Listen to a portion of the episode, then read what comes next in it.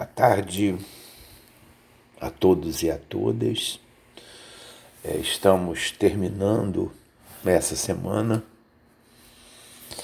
é, do curso de História Moderna 2. A intenção nossa agora é tentar compreender o desdobramento das ideias iluministas é no âmbito principalmente daquilo que é a ultrapassagem da Revolução Francesa. É, nosso objetivo, na verdade, é tentar mostrar para vocês de maneira mais clara é como esse processo de desenvolvimento das ideias iluministas não só cria várias direções interpretativas é, no sentido daquilo que é a realidade social. É, e isso é o principal elemento a partir do qual vão decorrer três matrizes ideológicas centrais: o conservadorismo de um lado, o liberalismo do outro e o socialismo mais à esquerda. É, essas três matrizes ideológicas vão se desdobrar também ao longo do século XIX. Por exemplo, na direção do socialismo utópico e mesmo na direção do socialismo científico. Ou seja, essa discussão do iluminismo, é, não no sentido da, das suas ideias, dos seus princípios gerais, mas dos seus desdobramentos empíricos, ou seja, de como essas ideias tiveram não eficácia é, no processo de entendimento das transformações sociais.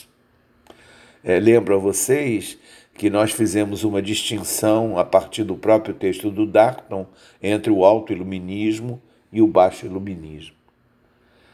É, e a grande diferença que nós tínhamos né, no sentido das ideias é que havia por parte do baixo iluminismo uma ação muito mais forte é, no sentido do reconhecimento das condições sociais havia uma aproximação muito maior dos chamados subliterários daquilo que era a, eram as práticas sociais, as tensões sociais, tudo aquilo que envolvia né, uma é, perspectiva mais crítica e menos envolvida com aquilo que era um esplendor de uma cultura burguesa que ainda era herdeira e devedora de uma tradição aristocrata ou de uma tradição nobre.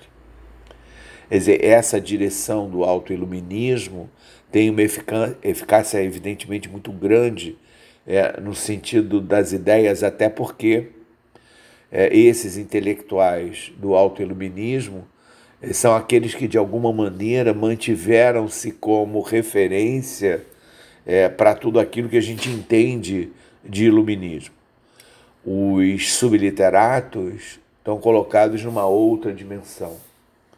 Mas lembrem-se que há vários aspectos importantes de desdobramento da Revolução Francesa que têm a ver de forma direta né, com essa estrutura dos subliterários.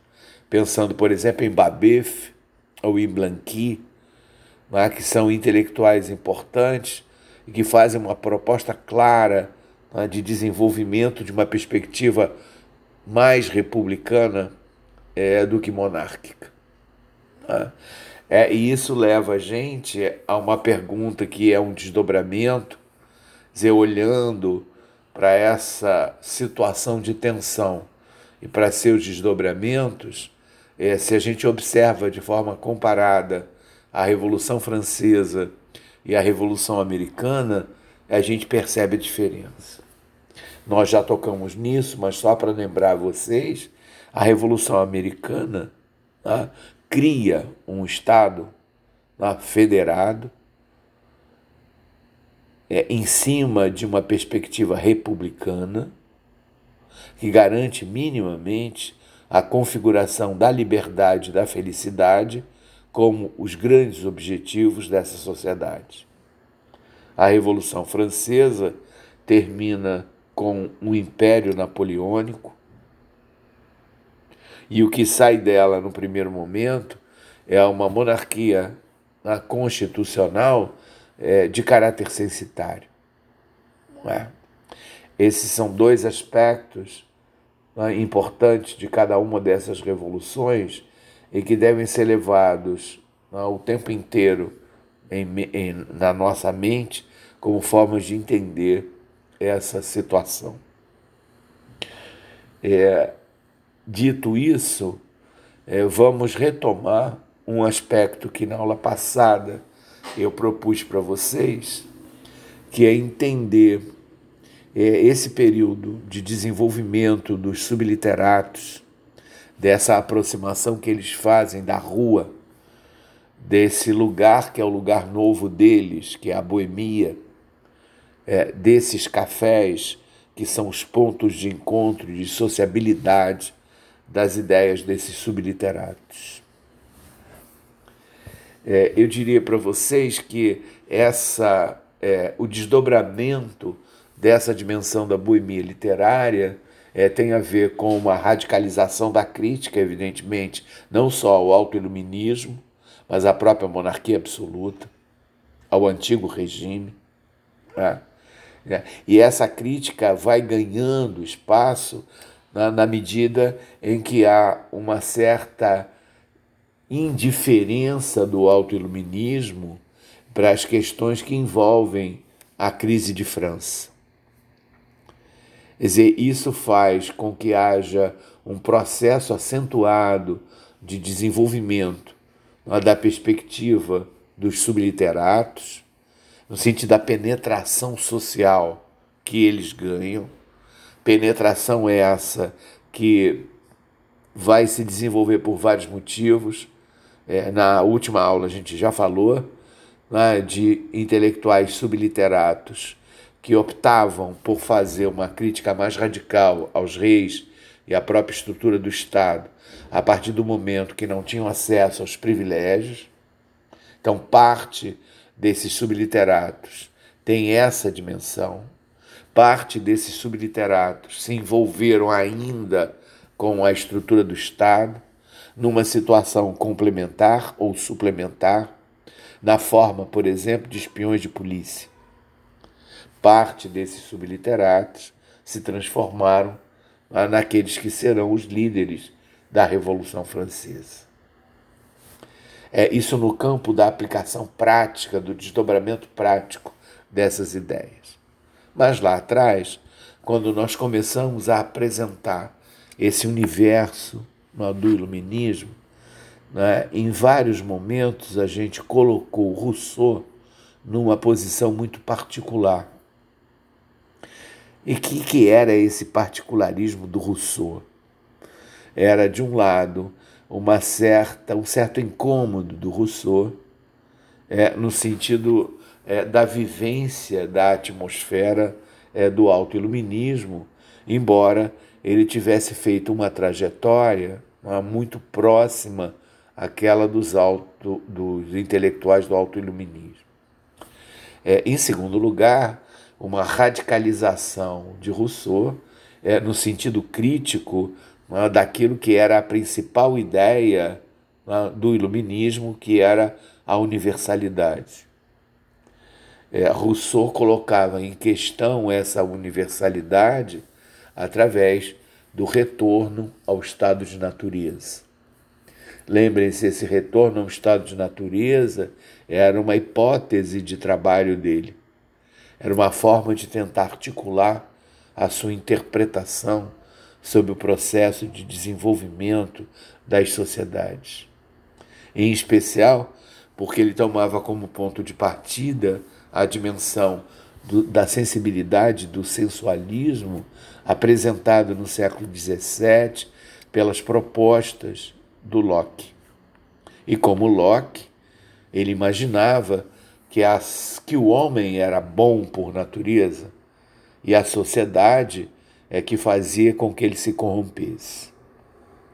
É, e exatamente para explicar essa situação é que ele desenvolveu a teoria do estado natural, a ideia do bom selvagem e assim por diante, até chegar à ideia da vontade geral. Né? É, nesse processo, nós, é, ao lermos o discurso do Rousseau, é, percebemos que havia uma ênfase muito grande é, do Rousseau na crítica à hipocrisia, né? aquilo que era a dimensão aparente né? de todo esse processo de propagação das ideias iluministas. E isso para ele significava a possibilidade de diferenciar o ser do parecer. Ou seja, o que estava em ênfase no século XVIII era o parecer e não o ser. Ou seja, as aparências enganavam, as aparências pa pareciam fazer com que esses intelectuais estivessem voltados para determinadas preocupações sociais, mas não estavam. O que evidentemente mostra como a crítica do Rousseau está basicamente vinculada a uma perda de profundidade é, daquilo que começa no século XVII, que é a ideia da razão social, o entendimento que os homens passam a ter tá, das situações de complexidade que vivem, e daí, evidentemente, o surgimento de várias dualidades. Entretanto, nós trabalhamos com uma dualidade que aqui vai se tornar central para a gente dar conta desse fim do nosso curso, não é? que é a dualidade entre cultura e civilização, que nascem juntas. Nós fizemos toda a genealogia da palavra civilização é, e vocês verificaram que em, em muitos momentos civilização e cultura eram pensados como sinônimos. Entretanto, é agora, exatamente nesse momento em que há essa tensão entre alto e baixo iluminismo, que essa diferença entre cultura e civilização vai tomando corpo e vai ganhando um espaço de diferenciação é, mais forte. E por quê?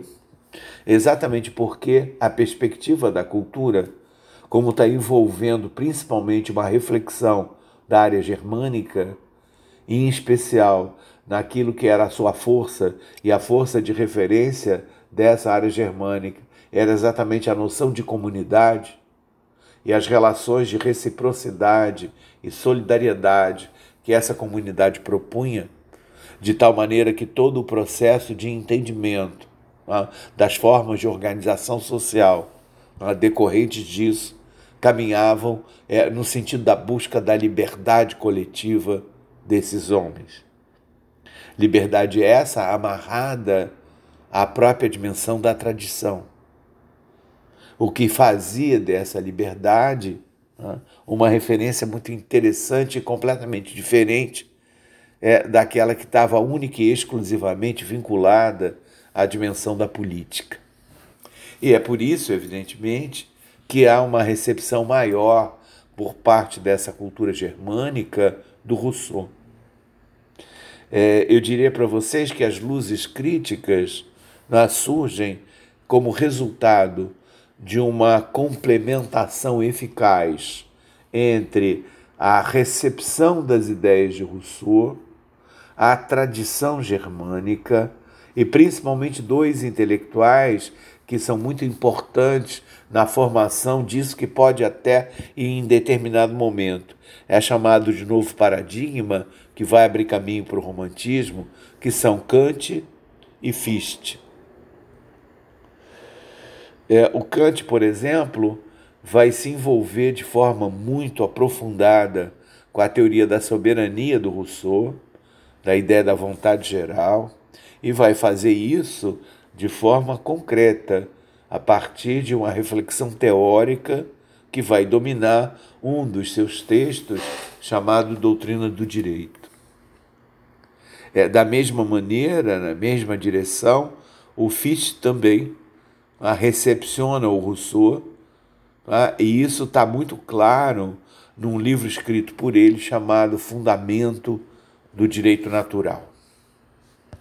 É, e é por conta, de forma interessante, da recepção do Rousseau e da relação que eles estabelecem entre as ideias de Rousseau e as tradições que envolvem né, essas sociedades que têm essa dimensão germânica, essa, essa característica germânica, que vão surgir várias formas de desenvolvimento né, político, econômico, social.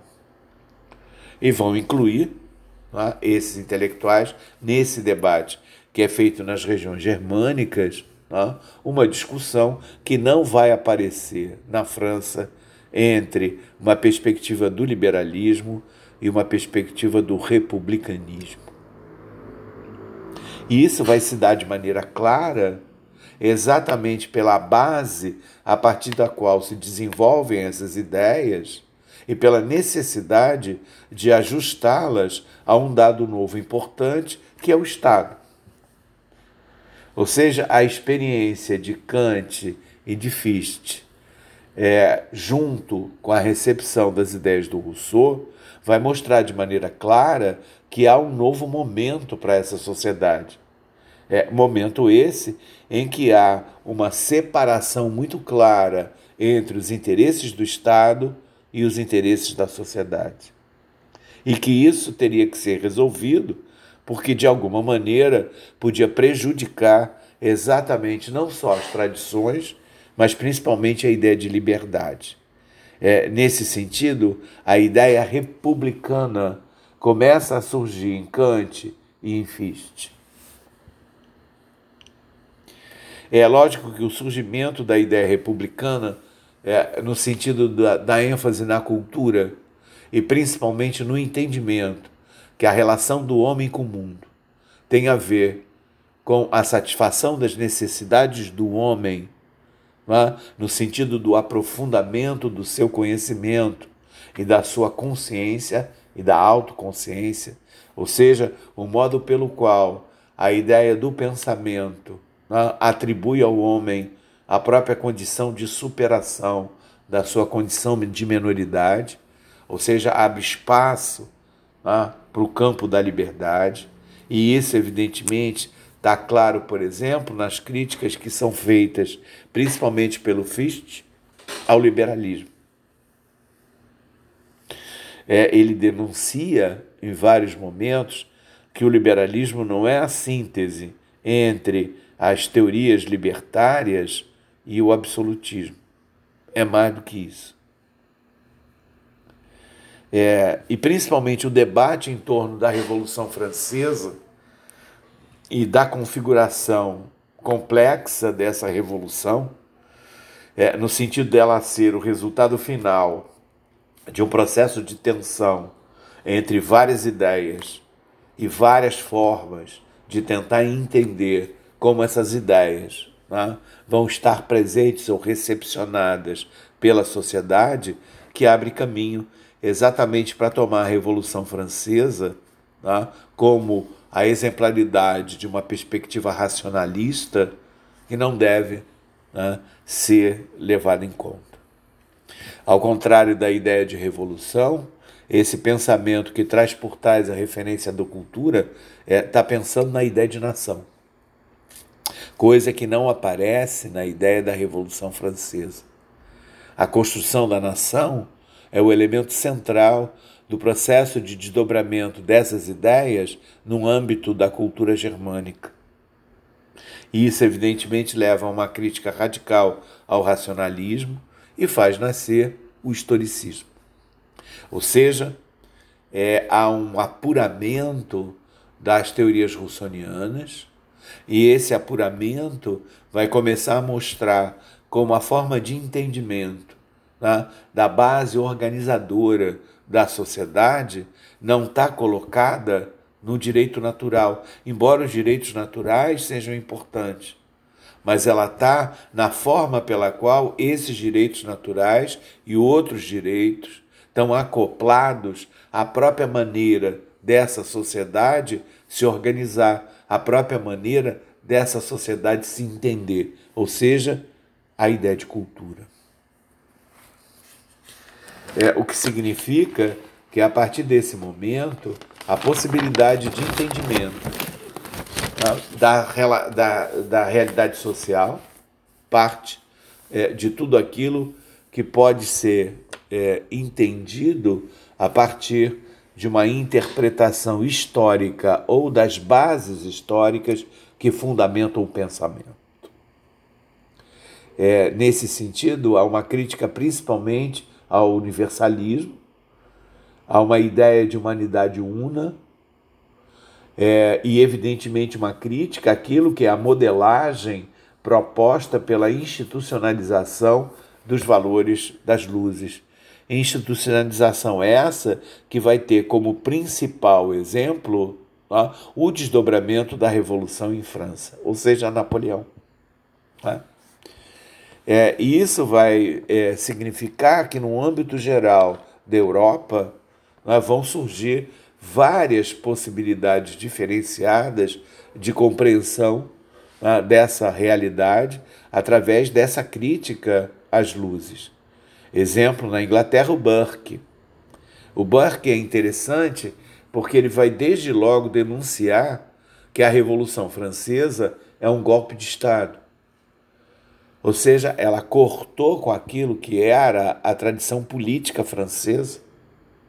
É lógico que o Burke vai ser um dos teóricos importantes do conservadorismo.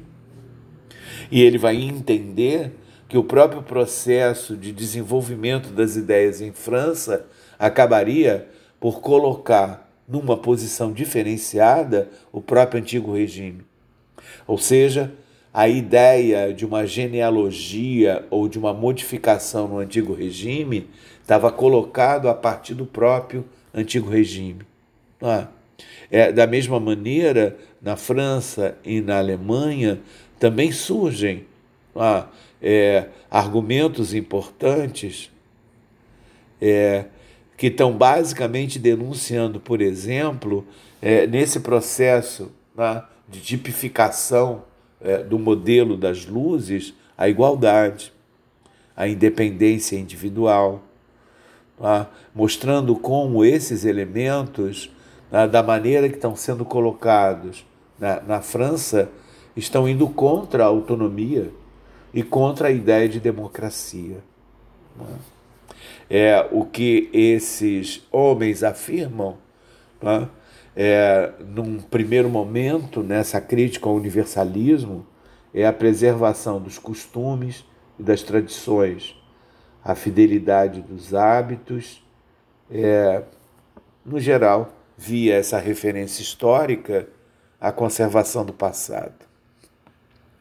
É, e mais uma vez, o elemento central no processo de apuramento das dimensões políticas dessa proposta está vinculado à leitura do Hobbes.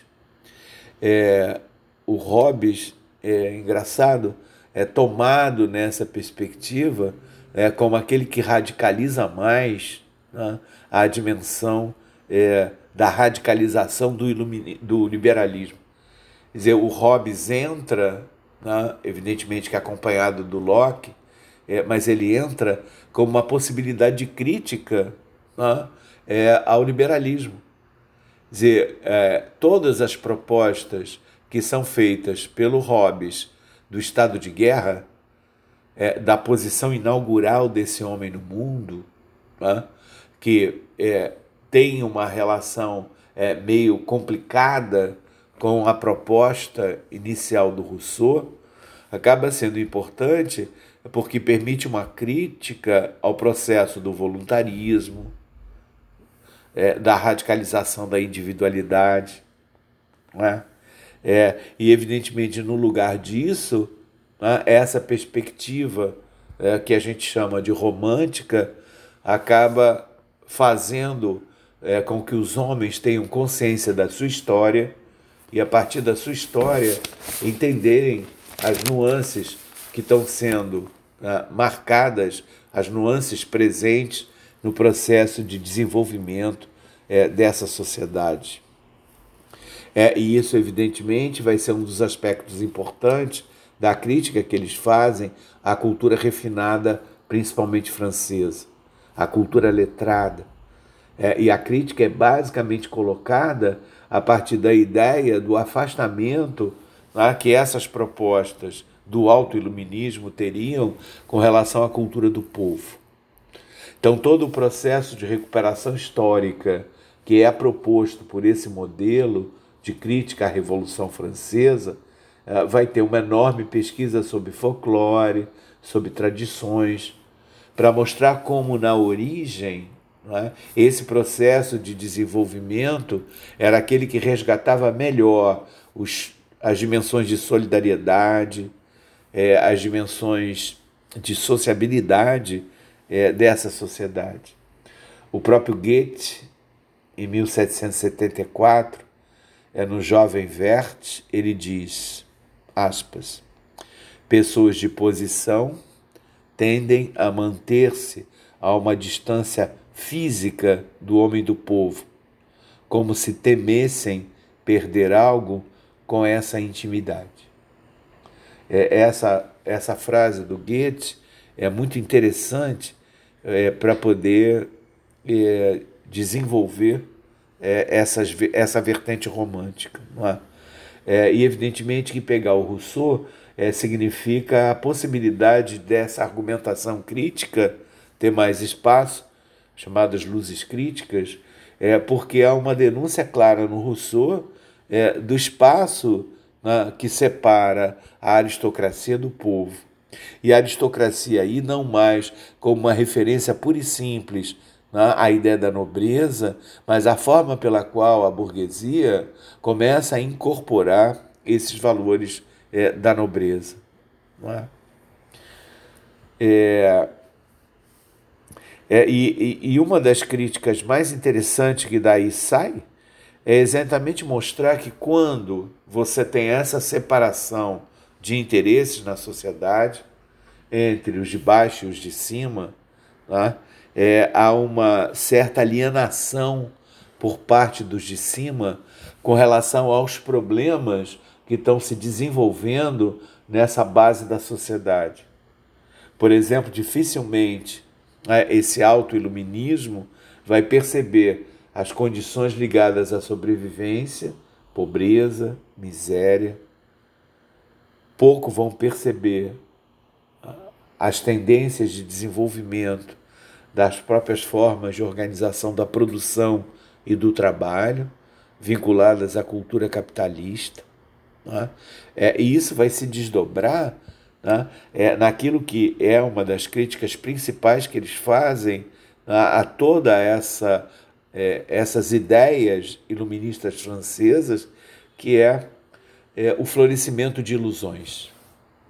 Quer dizer, a revolução teria é, embarcado num processo de compartilhamento de ilusões, ilusões com relação à própria forma de entendimento da ideia de liberdade, né? é, e isso teria afetado as consciências, principalmente as, a consciência do povo, né? pela ineficácia dessas ideias no sentido de atingir aquilo que são os seus objetivos. Né? Há uma série de exemplos que são colocados é, nessa perspectiva, por exemplo, a literatura russa, e a Rússia enfrenta uma situação complicada, não é? Porque a Rússia talvez seja um dos últimos lugares onde a manutenção é, dessas formas de centralização política absoluta é, se desenvolve. É, principalmente com a construção da cidade de São Petersburgo por Pedro Grande, né? Que era uma maneira de integrar a Rússia à dimensão é, europeia, à dimensão ocidental. São Petersburgo era uma janela aberta para a Europa, né, segundo as indicações, mas o que acaba acontecendo é que ela cria uma artificialidade e um fosso radical né, entre as elites e o povo, ou as camadas populares e as elites. Um dos exemplos é, por exemplo, o Tolstói, e vários outros podem ser tomados, e principalmente o desenvolvimento né, do populismo russo, o populismo rural russo, né? aquele que vai estar ligado a esse ideia do Bakunin, etc. Né? É, e, e, isso é interessante, né? porque essa crítica faz com que haja uma exacerbação da subjetividade e uma atenção especial é, para a esfera pessoal. É? É, isso significa que há também pelo lado dessa perspectiva crítica da revolução um processo de desenvolvimento de uma individualidade que tem evidentemente uma base diferente, porque ela está colada na ideia de cultura, mas que vai ser importante exatamente porque ela vai abrir caminho ah, para o desenvolvimento de uma unidade política que vai se configurar na ideia de nação. Lembrem-se que o século XIX vai ser importante exatamente por isso. Né?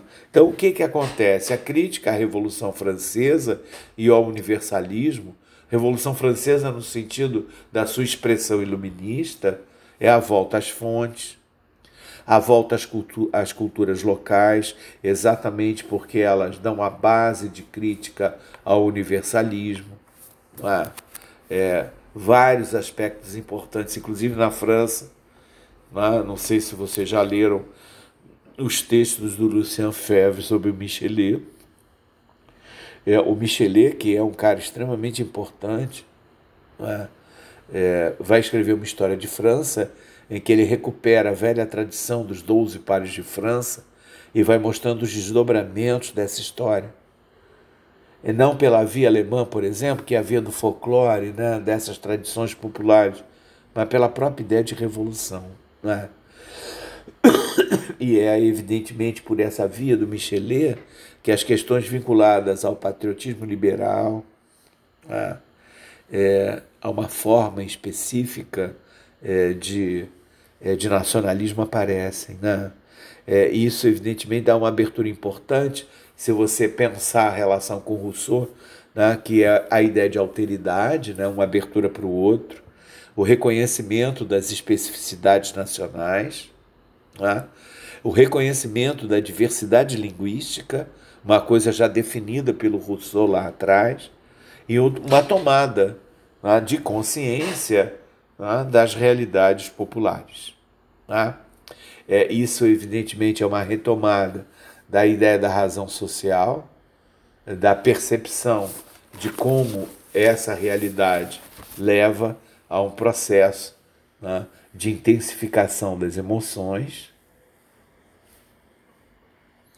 É, e isso incorpora um dado importante novo a essa perspectiva da cultura, né, principalmente na dimensão da arte, que é uma abertura para as paisagens naturais, né? para a beleza natural. Né? É, com um questionamento, evidentemente, da vida aristocrática, mundana, superficial, de inspiração francesa. É? É, e aí fica muito marcada a diferença entre cultura né, germânica e civilização francesa. É? É, é lógico que isso vocês vão estudar mais, mais à frente é, e vão verificar né? é, é como o desdobramento é, dessa crítica é, acaba fazendo com que haja um fortíssimo movimento de individualização das práticas artísticas é, que vai permitir é, um processo né, de definição de um mercado aberto para os bens culturais né? é, e que vai desenvolver toda uma ambiência estética importante, uma sensibilidade estética, e essa sensibilidade estética é que vai fazer com que, no caso dessa perspectiva nova, oposta à ideia dos salões privados e tal, é, você tem uma realidade nova na relação do homem com o pensamento, do homem com o conhecimento. Né? É, o exemplo mais interessante né, é o embate do homem com o livro, o embate individual. Né? É, não mais a referência coletiva dos salões da República das Letras, né? é, uma subjetividade ativa do leitor né? é, na sua forma de ler. Dizer, essa alteração nas práticas de leitura, ela é interessante é, porque ela permite, é lógico, o avanço né, é, da indústria de impressão, né, e aí no mesmo caminho da Revolução Francesa, né? mas faz com que a partir daí né, várias formas novas de sensibilidade, por exemplo, musical, né, como o canto, né, é, a, a, a performance é, musical em si, instrumental, é, se opunha àquilo que era a tradição do antigo regime, que era a ópera. Né? É, então, todo o desenvolvimento, por exemplo, da pintura histórica, não é? daquela que faz referência aos grandes fatos constituintes da história da nação. Ou seja, o resultado é, dessa crítica à Revolução Francesa e ao universalismo é o desenvolvimento da ideia do nacional. Né? É, e isso é, é interessante. Eu não estou falando do nacionalismo, eu estou falando do nacional. Então estão se configurando elementos novos a partir daí que não são única e exclusivamente o desdobramento do liberalismo. Né? É, é lógico que nessa perspectiva do romantismo, né, a ideia do socialismo e a ideia do conservadorismo vão estar muito próximas, né? e é importante que a gente entenda isso. Né? É, com isso, a gente termina né, o nosso curso. É, na semana que vem, é, ainda teremos uma aula na, na terça-feira, uma aula para tentar fechar o nosso curso né? é, e deixar vocês é, com tempo é, para poderem elaborar o trabalho. É, Lembrem-se, esses aspectos que nós estamos colocando no final, é, tudo aquilo que foi disponibilizado pela leitura dos textos do Darton e de outros textos podem servir né, de ferramenta para vocês poderem fazer os seus comentários sobre a cidade iluminista, não é? É? sobre tudo aquilo que pode estar ancorado nessa cidade da diversidade, não é? a, a experiência radical da individualidade né, é, da relação entre cidade né, e corte, é, a relação entre cultura e civilização. Né? Então, é, por hoje, essa é a nossa aula. Espero é, que vocês tenham compreendido o que está sendo proposto é, e me despeço de vocês por hoje. Até logo.